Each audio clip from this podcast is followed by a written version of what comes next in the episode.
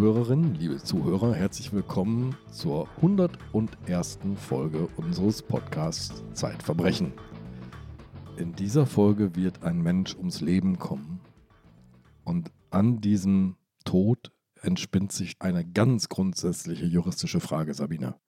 Ja, war es Mord? War es Mord? Es ist eine Frage, an der sich dann auch die Gerichte die Zähne ausgebissen haben. Es gab auch mehrere Nachfolge, vergleichbare Nachfolgefälle schon, die auch zum Teil anders entschieden worden sind als dieser in Berlin geschehene Fall, den jetzt gleich unser Gast berichten wird, der Fritz Zimmermann, ein Investigativreporter der Zeit, der ein großes Dossier geschrieben hat im Jahr 2016 Mhm. über zwei junge Männer, die eigentlich, also auf den ersten Blick, eine Fahrlässigkeitstat begangen haben oder eine Tat, die bis dahin immer als Fahrlässigkeitstat bewertet worden war von der Strafjustiz, jetzt aber sehr schwer bestraft worden sind. Wozu, dazu kommen wir am Schluss, aber jetzt sollte der Fritz erstmal anfangen, uns die Geschichte zu erzählen, die sich am 1. Februar 2016 in Berlin ereignet hat, und zwar auf dem Tauenziehen,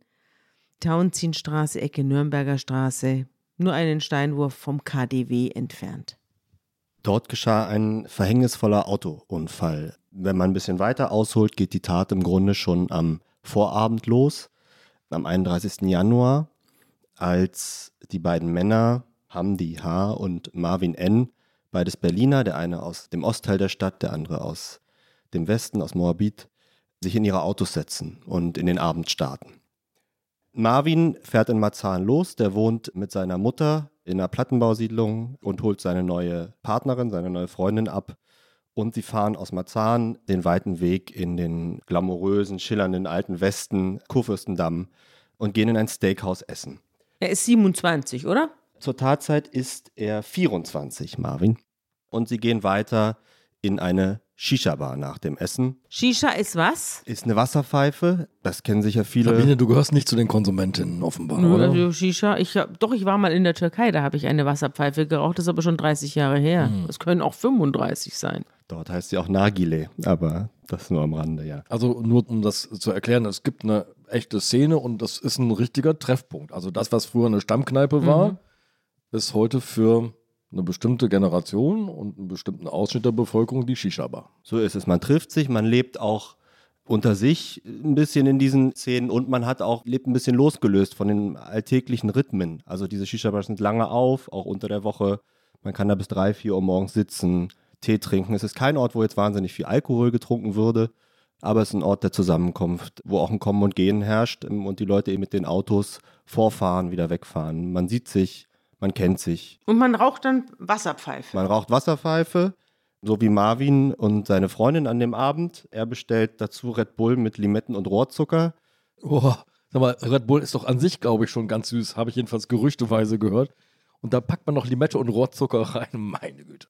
Ja, meine Wahl wäre es auch nicht, aber es, es war offenbar sein Standardgetränk. So Mhm. Aber wichtig ist, er hat kein Alkohol getrunken. kein Alkohol getrunken, Mhm. so ist es. Der Kellner sagte dann aus, die Dame kriegte eine Cola. Das war so um 23.30 Uhr. Ungefähr zur selben Zeit macht sich Hamdi aus dem Wedding im Norden der Stadt auf. Er ist dort angeblich auch mit einem Freund in der Shisha-Bar. Zumindest sagt der Freund das aus und fragt ihn noch, willst du noch mitkommen? Ich will noch zu einem anderen Freund. Der sagt, nee, ich gehe nach Hause. Der setzt ihn dort ab und fährt Richtung Süden, ähm, in die Richtung, wo sich auch äh, Marvin befindet. Marvin verlässt er mit seiner Freundin die Shisha-Bar. Sie steigen in sein relativ neues Auto. Das ist ein weißer CLA 45 AMG, ein Mercedes. Was ist das? CAMG? AMG ist das sogenannte Sportpaket. Also das sind Autos, die tiefer gelegt sind, deutlich Aha. mehr PS haben. 381 in diesem Fall. In diesem Fall 381 PS. Mhm. Sein ganzer Stolz, dafür hat er gespart, mit dem fährt er viel durch die Gegend, darüber definiert er sich auch. Wie er darauf kommt und wie er das finanziert, darauf kommen wir später. Genau. Die steigen also ein, fahren los, wollen zurück nach Marzahn in den Ostteil der Stadt. Am Adenauer Platz, das ist nicht weit entfernt von der Shisha-Bar, Mhm. treffen sie auf Hamdi Zufällig, eine Ampel, oder? an der Ampel. Sie stehen also an der Ampel und neben ihm rollt ein weißer Audi äh, heran. A6. 225 PS. Genau, deutlich weniger PS, auch deutlich weniger wert. aber trotzdem noch ein großes Auto mit ordentlich Leistung. Wumms. Genau. Mhm. Die beiden fahren los, merken aber, dass sie sich irgendwie kennen vom Sehen aus einer Shisha-Bar und halten hinter der Kreuzung an. Auf offener Straße, Fenster runter, wie geht's? Wie läuft der Abend? Was machst du?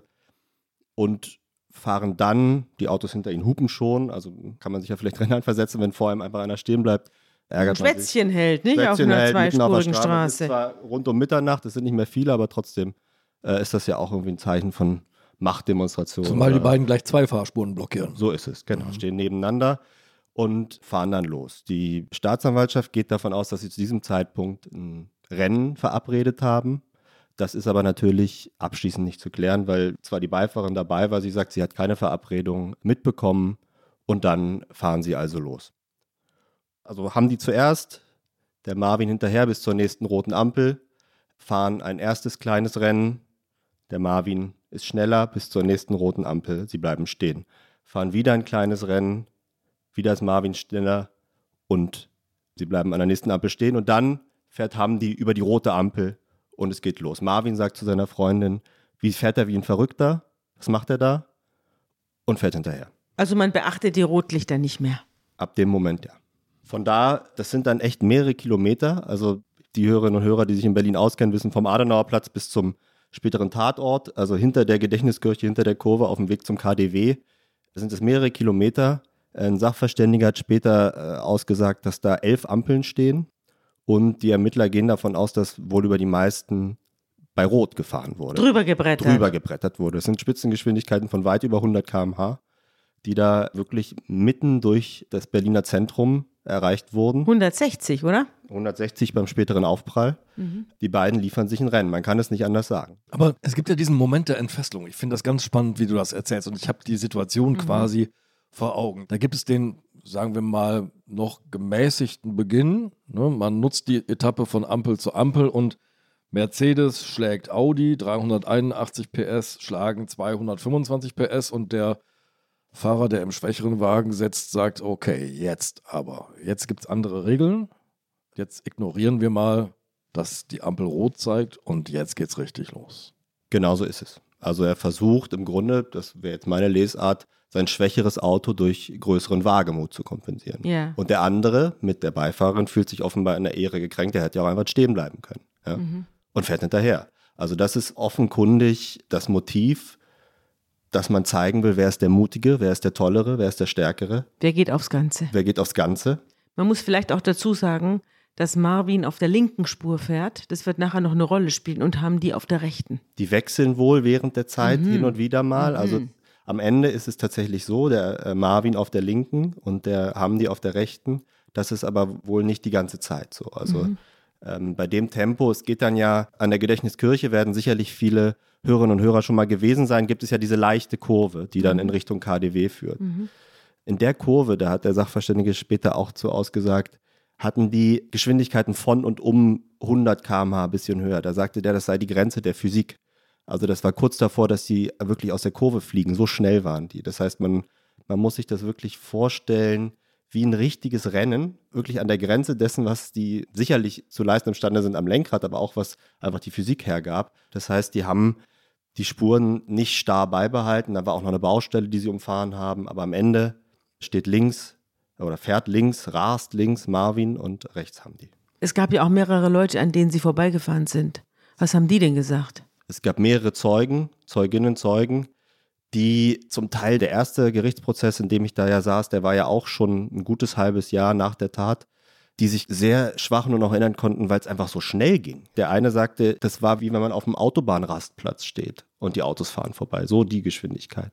Ein anderer sagte, der hat nicht hingeguckt und dachte, da landet ein Flugzeug. So laut war das, ja. Andere sprangen verängstigt hinter einen Zaun. Also das müssen tatsächlich Geschwindigkeiten gewesen sein, die man sonst nur von der Autobahn kennt. Und das war so das, was die Zeugen aussagten. Also eine unheimliche Lautstärke, eine unheimliche Geschwindigkeit und auch eine Rücksichtslosigkeit, also kein Bremsen. Es ist ja nun in Berlin, in Hamburg auch, aber in Berlin ist es mir schon häufiger passiert, dass illegale Autorennen an mir vorbeigefahren worden sind. Das ist jetzt nun keine Besonderheit.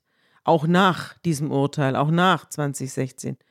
Und das ist ja hier eigentlich so eine Art Volkssport, dass Leute mit erheblicher Geschwindigkeit durch die Innenstadt brausen. Waren die beiden vorher auch schon in illegale Autorennen verwickelt oder weiß man das, was das für Fahrer waren, die beiden? Da kann ich gleich was zu sagen, was du vorher sagtest, ist interessant. Ich war damals bei dem Verkehrsdienst der Polizei Berlin. Und die haben eben das auch beschrieben, weil man ja lange Zeit sich so vorstellte, Autobahnrennen oder Autorennen von Privatpersonen finden auf der Autobahn statt oder in irgendwelchen Industriegebieten, ja, irgendwo im Dunkeln, wo man im Grunde nur sich selbst gefährdet, aber niemanden sonst. Und die sagten eben, gerade für Städte wie Berlin, Hamburg, Frankfurt, also die großen Städte, ist das ein anderes Phänomen. Das sind keine Tuner, die sich irgendwo an der Tankstelle treffen und dann geht's ab in den Wald. Die schrauben an ihren Autos zum großen Teil auch gar nicht rum. Das sind Autos von der Stange. Die kaufen die so.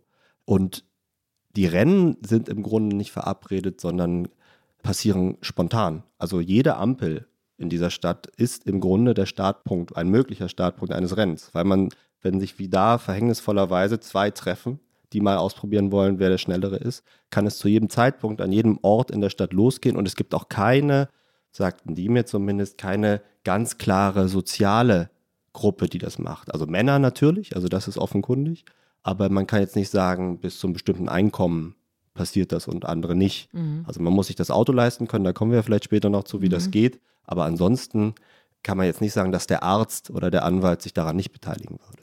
Dass das Phänomen durchaus verbreitet ist, kann man ja daran messen, dass die Polizei teilweise Sondereinheiten einrichtet, um Autoposer und Raser, also Rennfahrer, sozusagen illegale Rennfahrer zu erwischen. In Hamburg zum Beispiel relativ regelmäßig. Da hört man die Motoren um die Ecke und das Blaulicht kommt schnell hinterher. Das ist doch jetzt alles auch in Flensburg mit Punkten bewährt, nicht? Also das Posing, das Auf- und Abfahren mit dicken Karren und sich dicke tun und auch das Herstellen tieferer und lauterer Motorgeräusche ist ja alles jetzt, muss man überall Strafe zahlen und kriegt Punkte dafür. Das finde ich auch richtig. Vor allem gibt es auch noch ein neues, seit Ende 2017, glaube ich, ein neues Gesetz. Das sogenannte Rasa Paragraphen, glaube ich, also einen neuen Straftatbestand des Autorennenfahrens, ja, den es zu dem Zeitpunkt der Tat noch nicht gab. Mhm. Jetzt müssen wir eines sagen: In dieser Nacht ist jetzt zu diesem Augenblick noch jemand unterwegs. Das ist Michael W., der fährt einen pinkfarbenen Jeep und ich glaube, der ist ganz gemäßigt. Der geht ja auch schon auf die 70 zu, ein älterer Herr, der also friedlich von rechts einbiegt der friedlich, glaube ich, die Straße überqueren will, oder zumindest von der rechten Seite kommt. Es kommt von seiner Lebensgefährtin, wohnt wenige Minuten da am, vom Kudamm entfernt mit dem Auto, ist auf dem Weg nach Hause, relativ gemächlich und biegt also in die Kreuzung ein. Die anderen kommen auf der Tauentzienstraße mit Vollgas. Also das neue Mercedes von Marvin hatte so eine Art Fahrtenschreiber, der in diesen neuen Autos drin sein muss, wegen mhm. rechtlicher Grundlagen, glaube ich, aus den USA. Von nun an in jedem Neuwagen, genau. genau. Der wurde ausgelesen die konnten also feststellen, dass er kurzzeitig vom Gas ging, so drei Sekunden vor dem Aufprall, aber dann nochmal sozusagen voll durchtrat. Er war zu dem Zeitpunkt leicht vorne. Hamdi holte auf auf der rechten Seite, also tatsächlich einfach ein Rennen. Und mit seinem Audi. Mit seinem Audi holte auf. Marvin drückte das Gaspedal voll durch. Und dann kam von rechts in diese Kreuzung der Jeep eingefahren. Sie fuhren auf diese Kreuzung los. Der Sachverständige ging davon aus, dass um die 18 Sekunden die Ampel für sie schon rot war. Also die sind nicht, das war nicht grün und sie haben es knapp verpasst, sondern sie fuhren auf diese rote Ampel mit weit über 100 km/h drauf zu und fuhren also in diese Kreuzung ein, sahen den Jeep überhaupt nicht mehr bei diesen Geschwindigkeiten. Der Jeep hatte grün. Der Jeep hatte grün, der fuhr ganz normal in die Kreuzung ein bei grün. Mhm. Und kam von rechts, haben die, wie gesagt, auf der rechten Spur, erwischte ihn, also versuchte wohl noch ganz leicht nach links auszuweichen, erwischte ihn aber voll in der Seite mit 160 km/h. Bremsspuren fanden die später keine, also gebremst hat da niemand. Zog leicht nach links, erwischte dann auch den neben ihm fahrenden Marvin in seinem Mercedes, der daraufhin über die Mittelinsel schoss. Da ist so eine kleine Granitmauer, die dann mhm. monatelang mhm. abgebrochen da stand, wie so ein Mahnmal dieses Unfalls. also er hat wirklich diesen Granitblock, erst eine Ampel gefällt, dann diesen Granitblock weggerissen und flog auf die gegenüberliegende Mauer dieses Mittelstreifens und blieb dann auf dem Mittelstreifen stehen. Der Jeep flog hoch, überschlug sich, blieb 72 Meter entfernt stehen und Hamdi, der ihn getroffen hatte, schlug in diese Granitmauer ein und drehte sich um die eigene Achse, blieb auf der Fahrbahn so ungefähr 50, 60 Meter von diesem Aufprall stehen. Also es waren unglaubliche Kräfte, die da wirkten. Es waren ja von allen drei Autos waren nur noch Fetzen übrig. Die Auspuffanlage lag mitten aus der Kreuzung am Ende, als die ersten Polizeibeamten ankamen. Stoßstange. tausende Fetzen. Also die Leute sprachen von einem Trümmerfeld. Ja, Mhm. Ein anderer ein Gutachter sagte, das war für ihn ein klassischer Landstraßenunfall. Ihr habt ja damals auch das abgebildet auf der Aufschlagseite des Dossiers, da kann man das sehen. Das ist eine unvorstellbare Katastrophe. Mit einem umgekippten rosa-pinken Wagen, also der liegt auf der Seite und von den anderen beiden, da fehlt jeweils die Hälfte des Wagens. Also das, beim einen ist die Schnauze und beim anderen das Hinterteil weggerissen. Also unvorstellbar, wie es Tür aus- abgerissen, die lag hat. da auch ja. rum. Ja, also es muss ein wirklich ein Trümmerfeld gewesen sein.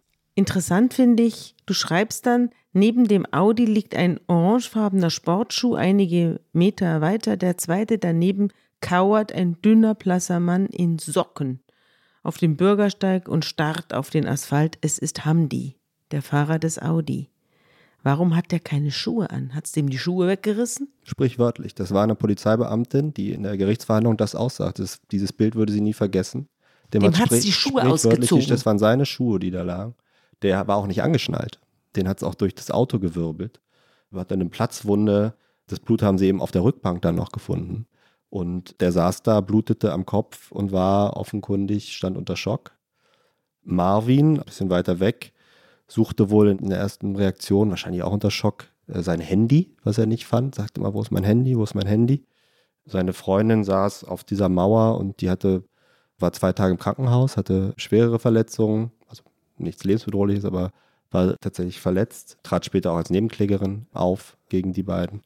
Und der sagte dann, einer der Polizeibeamten, glaube ich, der andere wird es nicht überleben. Und das ist Michael W. Sie dachte aber, das sei der Hamdi, weil sie von dem Dritten überhaupt nichts gesehen hatte. Also sie, als ihr gesagt wurde, der andere wird es nicht überleben, war ihr völlig klar, das muss der Hamdi sein, weil jemand Drittes gibt es ja nicht. Das heißt, noch nach dem Unfall hatte sie offenkundig nicht mitbekommen, dass da jemand Drittes involviert war. dass ein Jeep in die Kreuzung gefahren war. Michael W., 69 Jahre alt, stirbt noch an der Unfallstelle. Noch an der Unfallstelle. Es gibt also einen Toten. Es gibt einen Toten. Der Hamdi erwischt ihn frontal, also mit seiner Front in die Seite, auf der linken Seite, wo er sitzt. Der war eingeklemmt. Es muss ziemlich übel gewesen sein. Die haben ihn auch erst nicht rausbekommen, aber er stirbt noch am Tatort. Der Aufprall war einfach zu stark. Dieser Katastrophe gegenüber steht zu der Zeit, als das passiert ist, ein relativ kalkulierbares Strafmaß für illegale Rennen, nämlich 400 Euro Bußgeld und einen Monat Fahrverbot. Wenn ich dir jetzt mehrere Minuten lang bei dieser Schilderung zugehört habe, ist meine Schlussfolgerung, das ist keine abwehrende Strafe. Das verhindert gar nichts. Ja, es ist sogar eine Ordnungswidrigkeit. Es ist ja noch nicht mal in irgendeiner Form aus dem Strafgesetzbuch. Ja, es ist eine Eine sogenannte OVI. eine sogenannte OVI, sodass, wie du schon sagst, es keinerlei abschreckende Wirkung hat. Aber im nächsten Schritt auch die Frage ist, wie geht man damit eigentlich rechtlich um? Ja. Du hast bei deiner Recherche um den Fall am Tauenziehen, hast du jemanden getroffen, der von einem illegalen Autorennen betroffen war. Wir haben ja jetzt gerade über das lächerliche Strafmaß gesprochen und dieser Mensch, dessen Leben ist zerstört. Es ist Fritz Schrammer. Erzähl uns mal, was Fritz Schrammer widerfahren ist. Ich habe Fritz Schrammer in Köln getroffen. Das ist der ehemalige Oberbürgermeister von Köln, der während seiner Amtszeit seinen Sohn verloren hat. Bei einem solchen Unglück oder einem vergleichbaren Unglück. Da war das so, dass zwei junge Männer zu schnell eine Kreuzung einführen und dabei einen Abbieger erwischten, der dann wiederum in eine Gruppe von Menschen flog.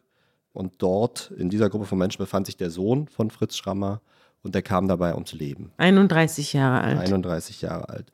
Und ich erinnere mich noch relativ eindrücklich an das Gespräch mit Fritz Schrammer, das war in einem Hotel in Köln.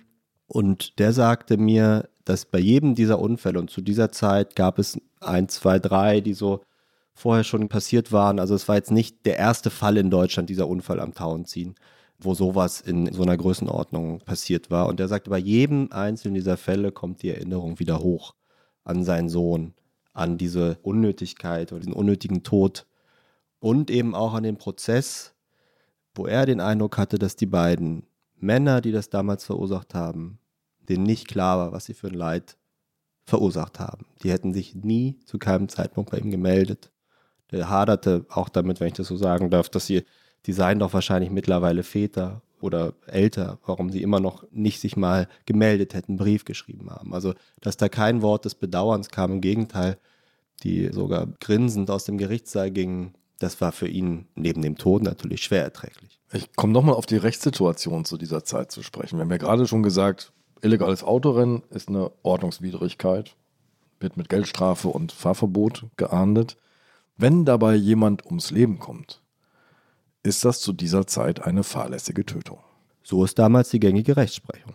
Maximal fünf Jahre Haft. Du erinnerst dich, wir haben ja hier nicht das erste Mal Auto als Waffe Ja. sozusagen hier im Ich Podcast. erinnere mich an die Testfahrer. Genau, das heißt Tod im Rückspiegel, kann man sich nochmal anhören.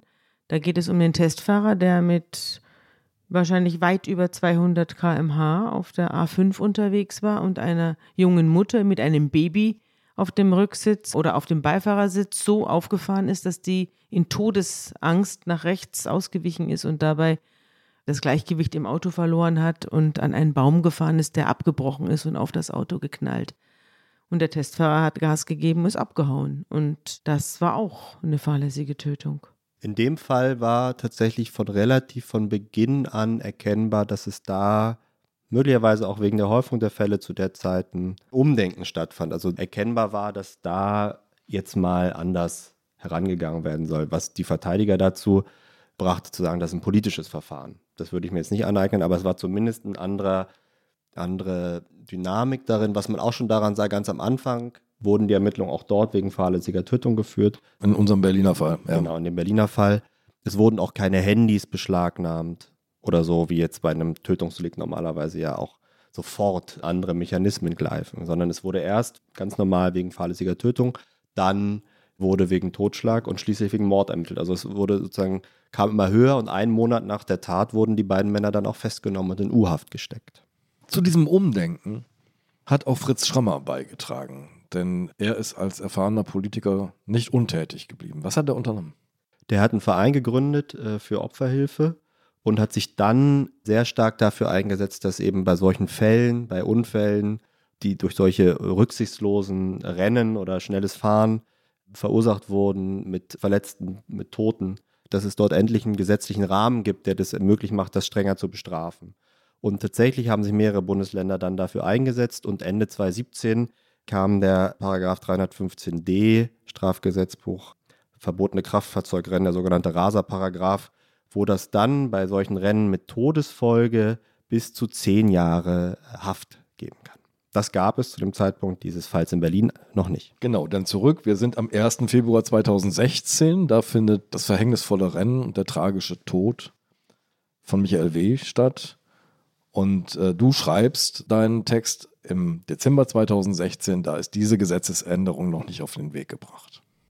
Genau. Und die Richter stehen im Grunde vor dieser Herausforderung, wie bewerten sie diese Tat, wo es ja auch medial großen Aufschrei gab, also nur nochmal daran zu erinnern, das ist der Kurfürstendamm, das ist eine der zentralen Schlagadern dieser Stadt. Da ist das KDW, ist direkt um die Ecke, also die Gedächtniskirche. Also es ist wirklich ein symbolischer Ort und um 0 Uhr 40 mitten durch die Stadt, dieses Rennen bei diesen Geschwindigkeiten, mitten im Toten, da war schon ganz schön viel Druck auf diesem Verfahren. Und die standen nun also vor dem Problem, wenn ich das mal so flapsig sagen darf, wie gehen wir damit um? Also nehmen wir diese Fahrlässigkeit, die bisher genutzt wurde und haben maximal fünf Jahre, entspricht das dann dem Rechtsempfinden oder müssen wir wegen Mordes verurteilen? Also Mhm. angeklagt war wegen Mord, die Staatsanwaltschaft hat sozusagen den Mord bejaht, hat angeklagt und das Gericht hat die Anklage auch zugelassen und so kam es dann zu dem Prozess.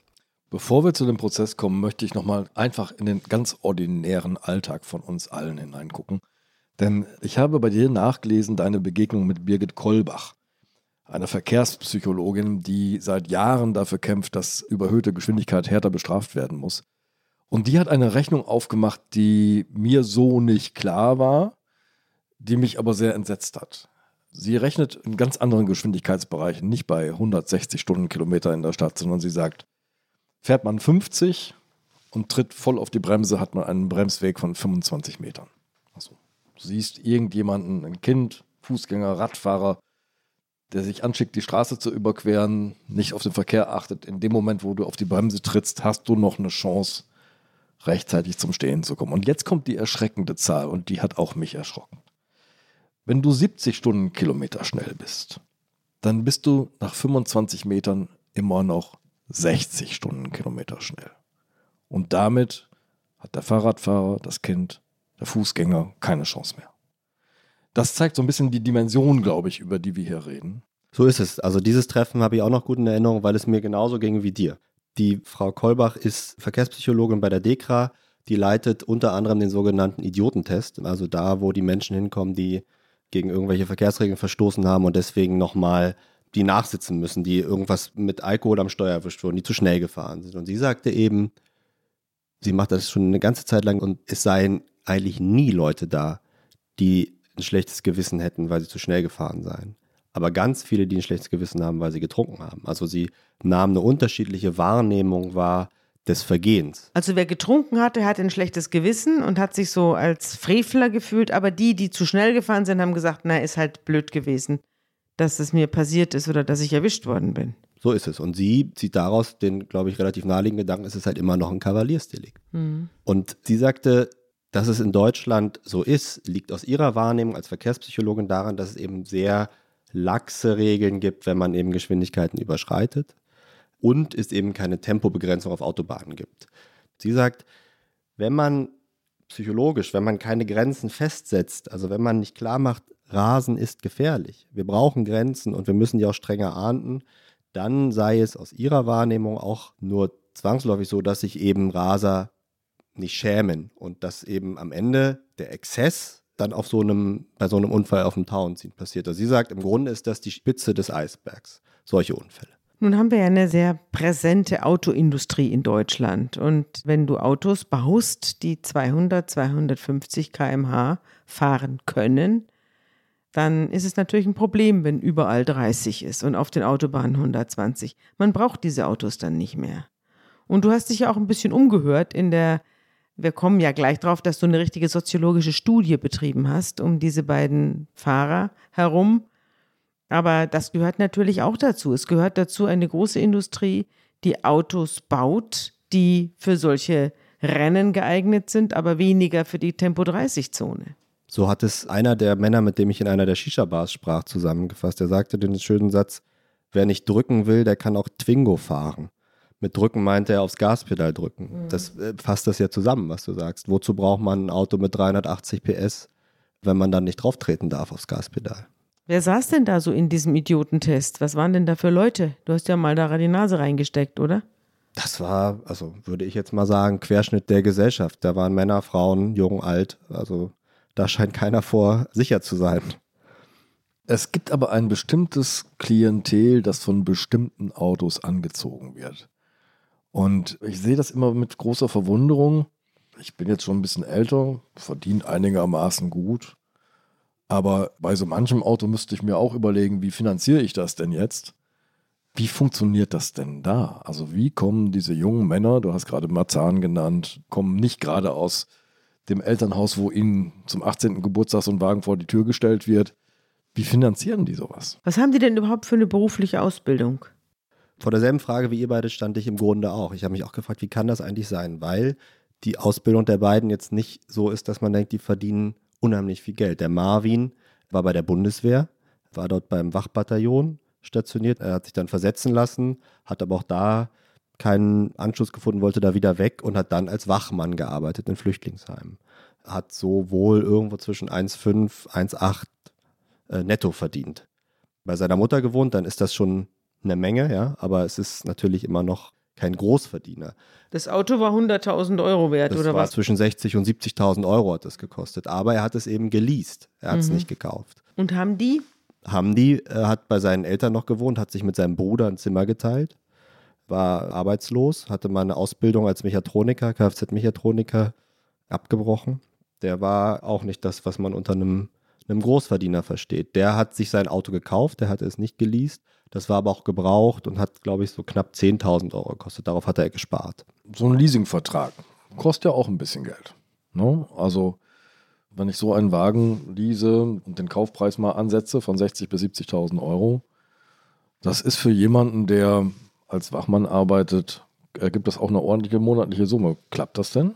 Das habe ich mir auch gedacht und bin zu einem Mercedes-Autohaus gegangen hier in Berlin und habe mir das einfach mal vorrechnen lassen, weil Mhm. ich eben vorher in den Shisha-Bars hörte, dass im Grunde alle solche Autos fahren, dass die reihenweise so eine Autos mit Kaufpreisen von um die 100.000 Euro leasen und mir einfach nicht klar war, wie das funktionieren kann. Also wie soll das funktionieren, dass diese Leute sich diese sündhaft teuren Autos leasen? Dann bin ich in diese Mercedes Niederlassung gegangen und habe mir das mal vorrechnen lassen. Das erste, was man quasi lernt, ist, dass es gut ist, einen Schwerbehindertenausweis zu haben in diesem Bereich, weil man dann 15% Rabatt kriegt, erstmal auf alles. Aha. Das führt dazu, sagte mir der Verkäufer, dass erstaunlich viele Leute, junge, gesunde Männer, entweder selbst auf einmal einen Schwerbehindertenausweis haben oder mit ihrer Oma oder sonstigen Familienangehörigen kommen, die so einen Ausweis äh, haben und damit dann eben dieses Auto kaufen oder leasen können in dem Fall.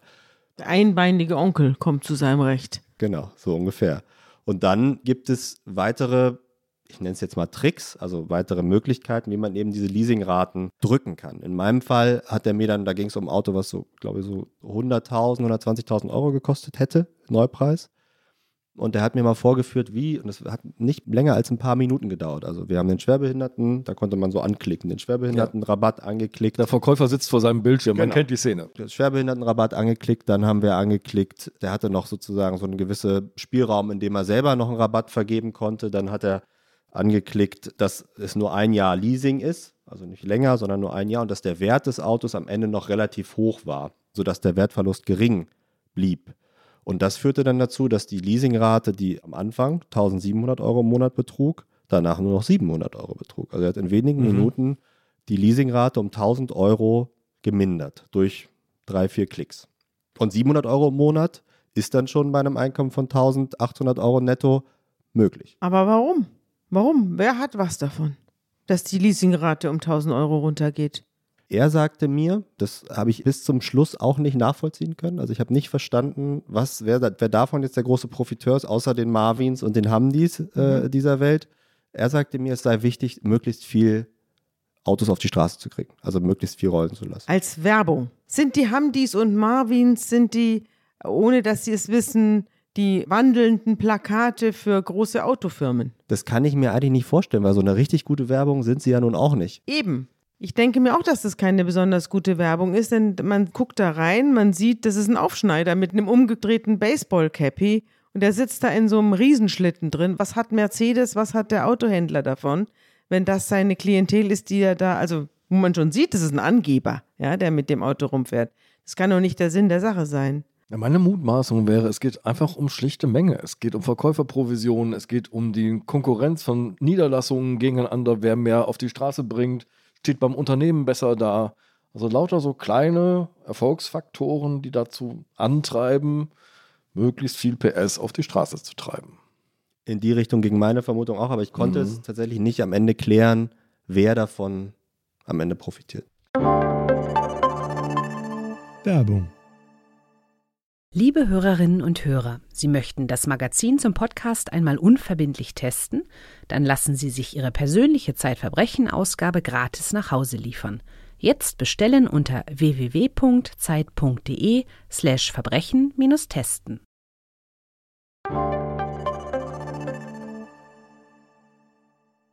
Das Ergebnis jedenfalls ist, dass so ein Wettrüsten stattfindet vor den Shisha-Bars.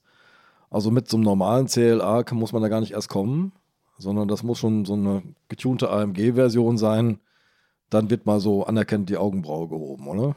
So ist es. Mir wurde sogar von einem Fall damals berichtet, den konnte ich natürlich nicht überprüfen, aber erzählt, dass da jemand sich so an seine Grenze gegangen ist für das Leasing, dass der sich am Ende kein Benzin mehr leisten konnte für das Auto und dann stand es nur rum.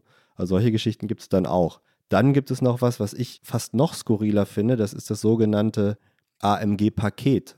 Dann sehen die nur so aus wie ein AMG. Also die kriegen quasi ein optisches Lifting, haben Ja. aber noch genauso viel PS wie ein normaler Mercedes, was auch jeder sieht, der sich auskennt. Was mich dann zu der Frage führt, warum macht man es dann überhaupt? Aber es gibt offenkundig Leute, die sich ihren normalen Mercedes so umbauen, dass er aussieht wie ein hochmotorisierter Also Schulterpolster. Schulterpolster, obwohl jeder weiß, dass es Schulterpolster sind. Noch so ein angeklebtes Auspuffrohr sozusagen. Aber du hast recht, also in diesen Shisha-Bars, in denen ich damals dann unterwegs war, war so ein Auto für 30, 35, 40.000 Euro, was Marvin davor gefahren hatte. Da hat man wirklich niemanden mit beeindruckt. Da wurde über ihn gesagt, der ist hier immer rumgelaufen im Anzug und Hemd, obwohl der nur so ein CLA gefahren ist. Hat hier Riesenwelle gemacht, obwohl der nur so eine kleine Karre gefahren ist. Ich meine, der hat immer noch 35.000 Euro gekostet oder so. Das ist ja immer noch ein großes Auto gewesen. Aber damit beeindruckt man dort offenbar niemanden. Also es scheint eine Angeberkultur zu geben, die von diesen Autos profitiert. Und du hast mir ja auch, als wir uns damals über diesen Artikel unterhalten haben, erzählt, dass das bei den Frauen unheimlich gut ankommt, dass die also irre viele Freundinnen hätten und Verehrerinnen, die also auch auf diese Autos abfahren. Ja, und das fand ich auch total überraschend. Das ist so ähnlich wie mit diesem AMG-Paket. Ja, also dass junge Männer, damals ja 24, Marvin damals, da sind im Prozess mehrere ehemalige Freundinnen, die sich zum Teil auch zeitlich überschnitten haben. Und die Geschädigte, die war ja damals auch seine Partnerin, also eine ganze Reihe von Freundinnen haben da ausgesagt, die den alle ganz toll fanden. Obwohl er ja nur dieses Auto hatte. War Wachmann und wohnte zu Hause bei seiner Mama. Und trotzdem kamen da reihenweise Frauen, die den offenbar attraktiv fanden, in dem, wie er ist. Er hat sein Geld zu Louis Vuitton getragen, zu Gucci, hat sich dieses Auto geleast, also hat sehr viel, eine sagte das, der investiert sein ganzes Geld in sein Äußeres, mhm. äh, sagte sie. Mhm. Und achtete auch darauf, wie, wie auf seinen Augapfel. Also diese Freundinnen durften sich in seinem Auto auch nicht schminken zum Beispiel. Eine Frau sagte, sie wollte da mal ihren Concealer wechseln und da sagte er, die Alcantara-Sitze, das ein Lederimitat ist, die seien so sensibel, das dürfe sie da nicht. Und Puder durfte man da auch nicht auspacken. Also er hat unheimlich darauf geachtet, dass dieses Auto nicht auch noch einen Hauch eines Schaden nimmt. Und trotzdem schien das für eine gewisse Art von Frau, die waren sich auch relativ ähnlich, also viel Strassstein, lange Haare, ganz schön aufgedonnert alle. Also es war eine relativ ähnliche Art von junger Frau, würde ich sagen, die das offenkundig attraktiv fanden, obwohl nicht so richtig viel dahinter war aus meiner mhm. Wahrnehmung. Ich glaube, Frau Sabine macht es keinen großen Eindruck, wenn ich ihr mein Auto zeige, zumal ich gar keins habe. Weißt du, wir haben im letzten Jahr oder vor zwei Jahren mal einen Titel gehabt, vielleicht erinnerst du dich, über Angeber. Ja. Und da sind wir auch wissenschaftlich der Frage, was ist der Angeber? Äh, warum geben Menschen an? Und warum geben vor allem Männer an? Nachgegangen. Also es, es gibt auch viel Angeber unter den Frauen, aber die werden bei weitem in den Schatten gestellt durch die Angeberei der Männer.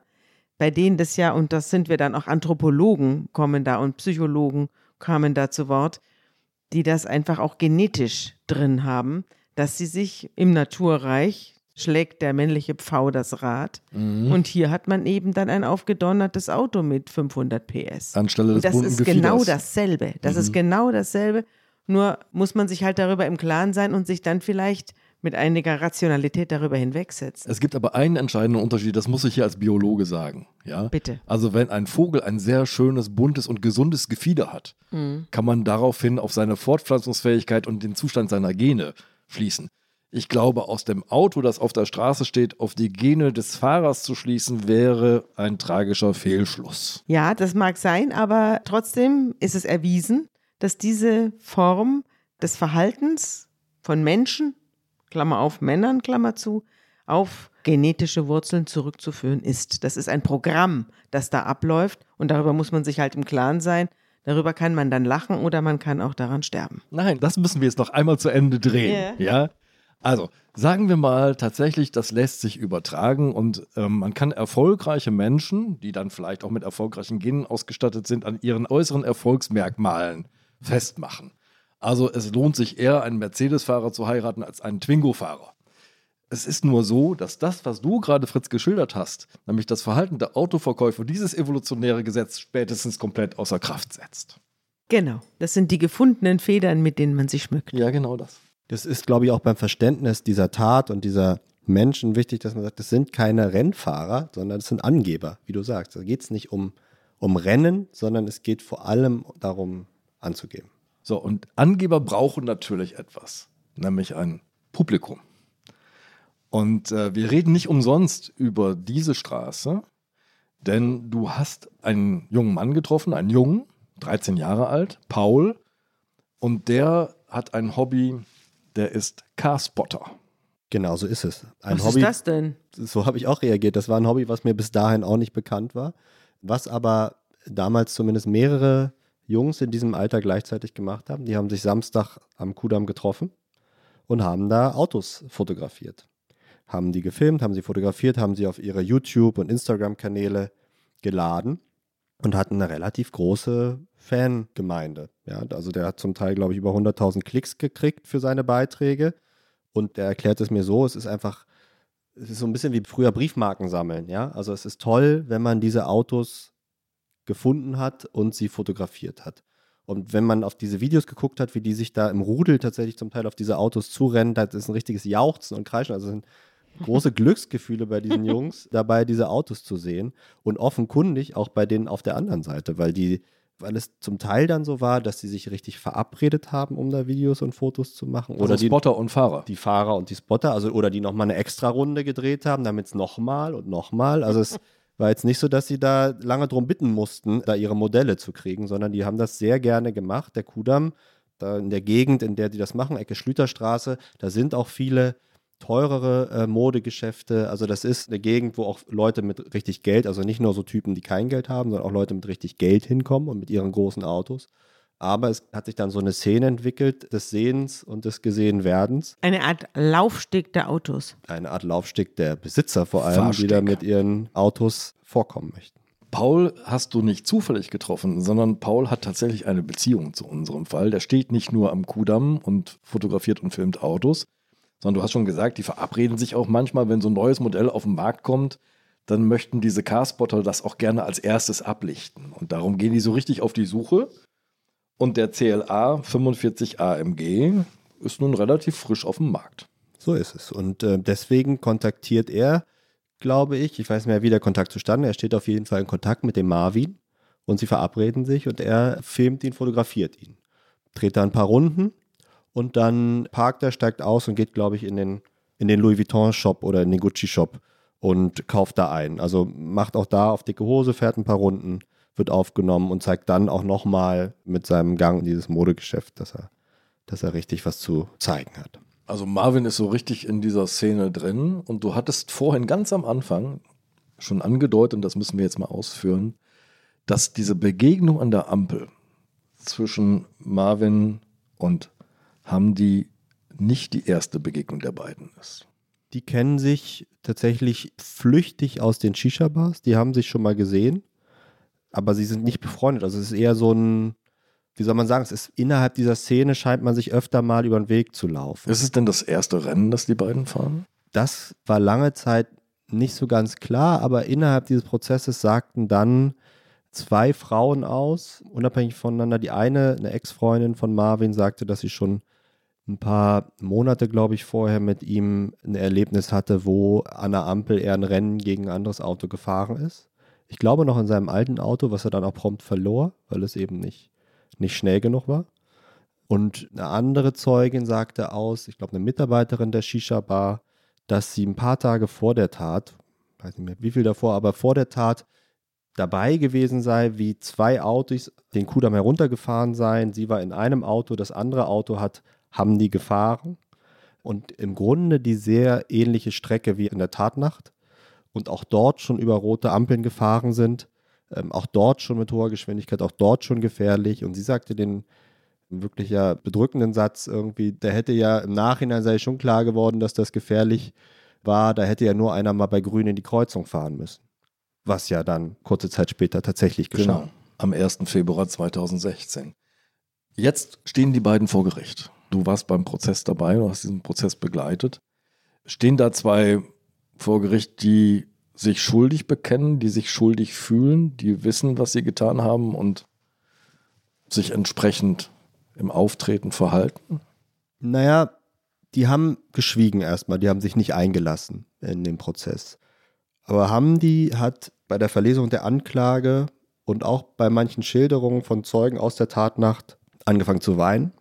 Also bei dem war durchaus eine Emotionalität sichtbar, wobei da natürlich die Frage ist, über sein eigenes Schicksal, über wessen Schicksal, aber der war auf jeden Fall berührt. Nochmal zur Erinnerung an unsere Zuhörerinnen und Zuhörer. Hamdis Fahrzeug ist dasjenige, das Michael W. aus der Bahn schießt und tötet. Genauso ist es. Hamdi ist so ein, um sich das vorzustellen, ein bisschen jungenhaft sieht er aus, der ist der Ältere. In der Tatnacht ist er 26, sieht aber jungenhafter, deutlich jünger eigentlich auch aus, aus als Marvin, der eher bullig ist. Glatzkopf, Vollbart, breite Schultern. Und der hat aus meiner Erinnerung sich zum einen nicht eingelassen, aber auch keinerlei Regung gezeigt im Laufe der Verhandlung. Das Gericht, du hast schon vorhin geschildert, steht unter enormer Spannung, weil es gibt eine große öffentliche Aufmerksamkeit. Was passiert jetzt? Was wird da für ein Urteil fallen? Das Urteil fällt am 27. Februar 2017 und es lautet zweimal lebenslänglich. Und das bedeutet, die beiden sind wegen vorsätzlichen Mordes verurteilt worden. Wie hat das Gericht das denn begründet und hatten diese beiden Urteile Bestand?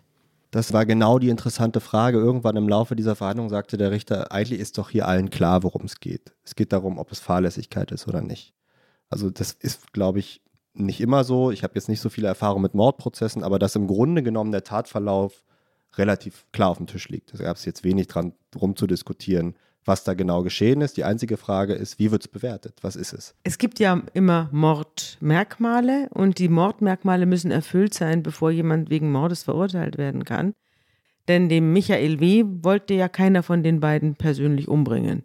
So ist es. Das ist auch unbestritten, dass ja keiner von denen sich in das Auto gesetzt hat und gesagt hat, wir bringen jetzt jemanden um. Erst recht nicht den konkreten Mann.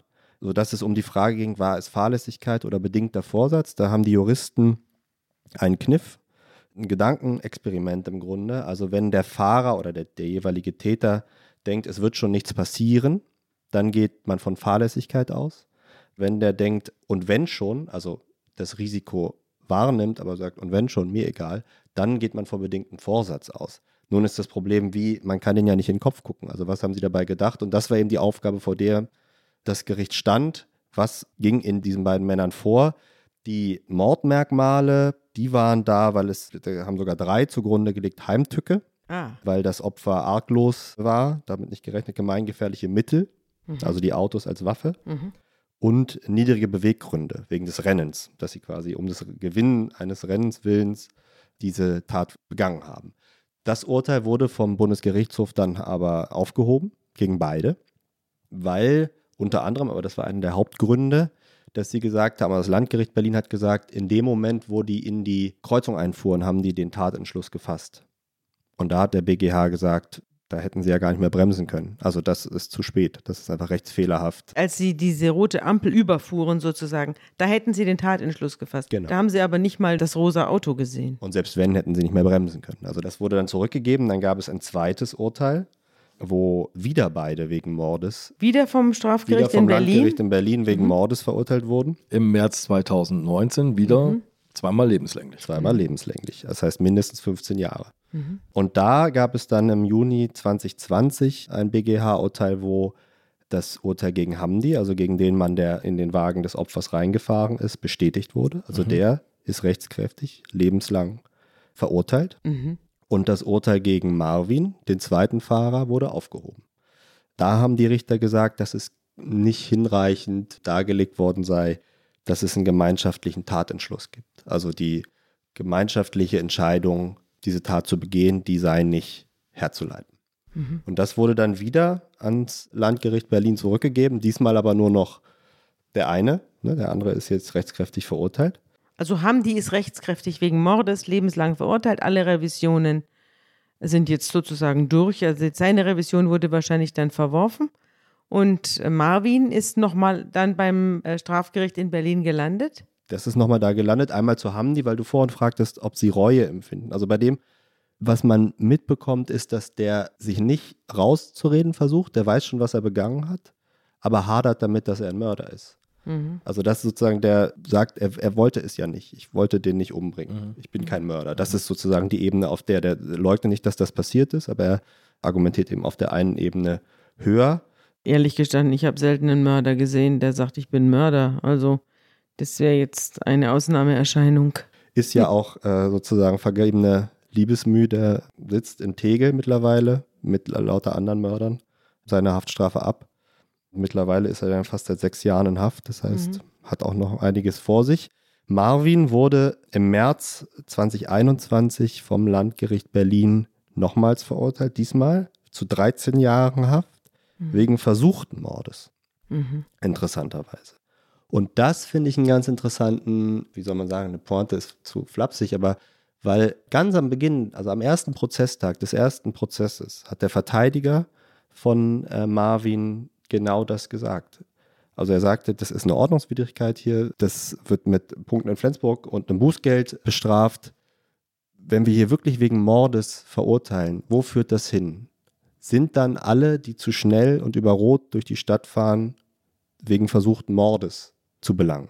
Mhm. Das war das, was der am ersten Tag schon gesagt hat, kommen wir da am Ende an. Und jetzt tatsächlich, siehe da, sein Mandant wurde jetzt wegen versuchten Mordes belangt. Jetzt äh, haben die Wiederrevision eingelegt. Das liegt jetzt zum dritten Mal beim BGH. Und vor wenigen Wochen hat der BGH auch entschieden und hat die Revision verworfen. Damit ist das Urteil auch gegen Marvin jetzt rechtskräftig. Es ist wirklich gar nicht so einfach, das zu beurteilen, denn ich habe ja die, die 70 Stundenkilometer zitiert. Wenn ich das weiß, dass ich nach 25 Metern da nicht stehe, nehme ich billigend in Kauf, dass ich andere Menschen gefährde? Das ist eine Frage, die daran hängt. Und die Frage ist, wo beginnt dann das Rennen? Beginnt es schon bei 70 oder muss ich tatsächlich über 100 in der Stadt fahren? Also da stehen noch einige Fragen tatsächlich offen. Fritz Schrammer, der um seinen Sohn trauert, hat ja mit seiner Initiative Erfolg gehabt. Es gab diese Gesetzesänderung. Wie sieht denn die Gesetzeslage jetzt aus? Jetzt sieht die Gesetzeslage so aus, dass es eben erstmal ein Straftatbestand ist. Also Autorennen fahren, Rasen. Ja? Also es ist das erste Mal überhaupt möglich, zwischen Ordnungswidrigkeit und dem Versuch, das irgendwie mit dem Strafgesetzbuch zu greifen, innerhalb des Strafgesetzbuches eine Möglichkeit gibt, damit umzugehen.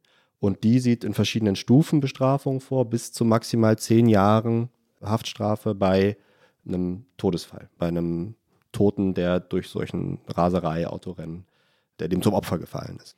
Nachdem der BGH nun das Urteil gegen Hamdi bestätigt hat, ist ein Autorennen, das Menschen tötet, mitten in Berlin, in Hamburg oder sonst wo, denn jetzt Mord, Sabine? Da kommt es immer auf den Einzelfall an, aber es kann jetzt Mord sein, ja. Lieber Fritz, vielen Dank, dass du uns diesen Fall berichtet hast. Bis bald. Komm bald wieder. Ich danke euch.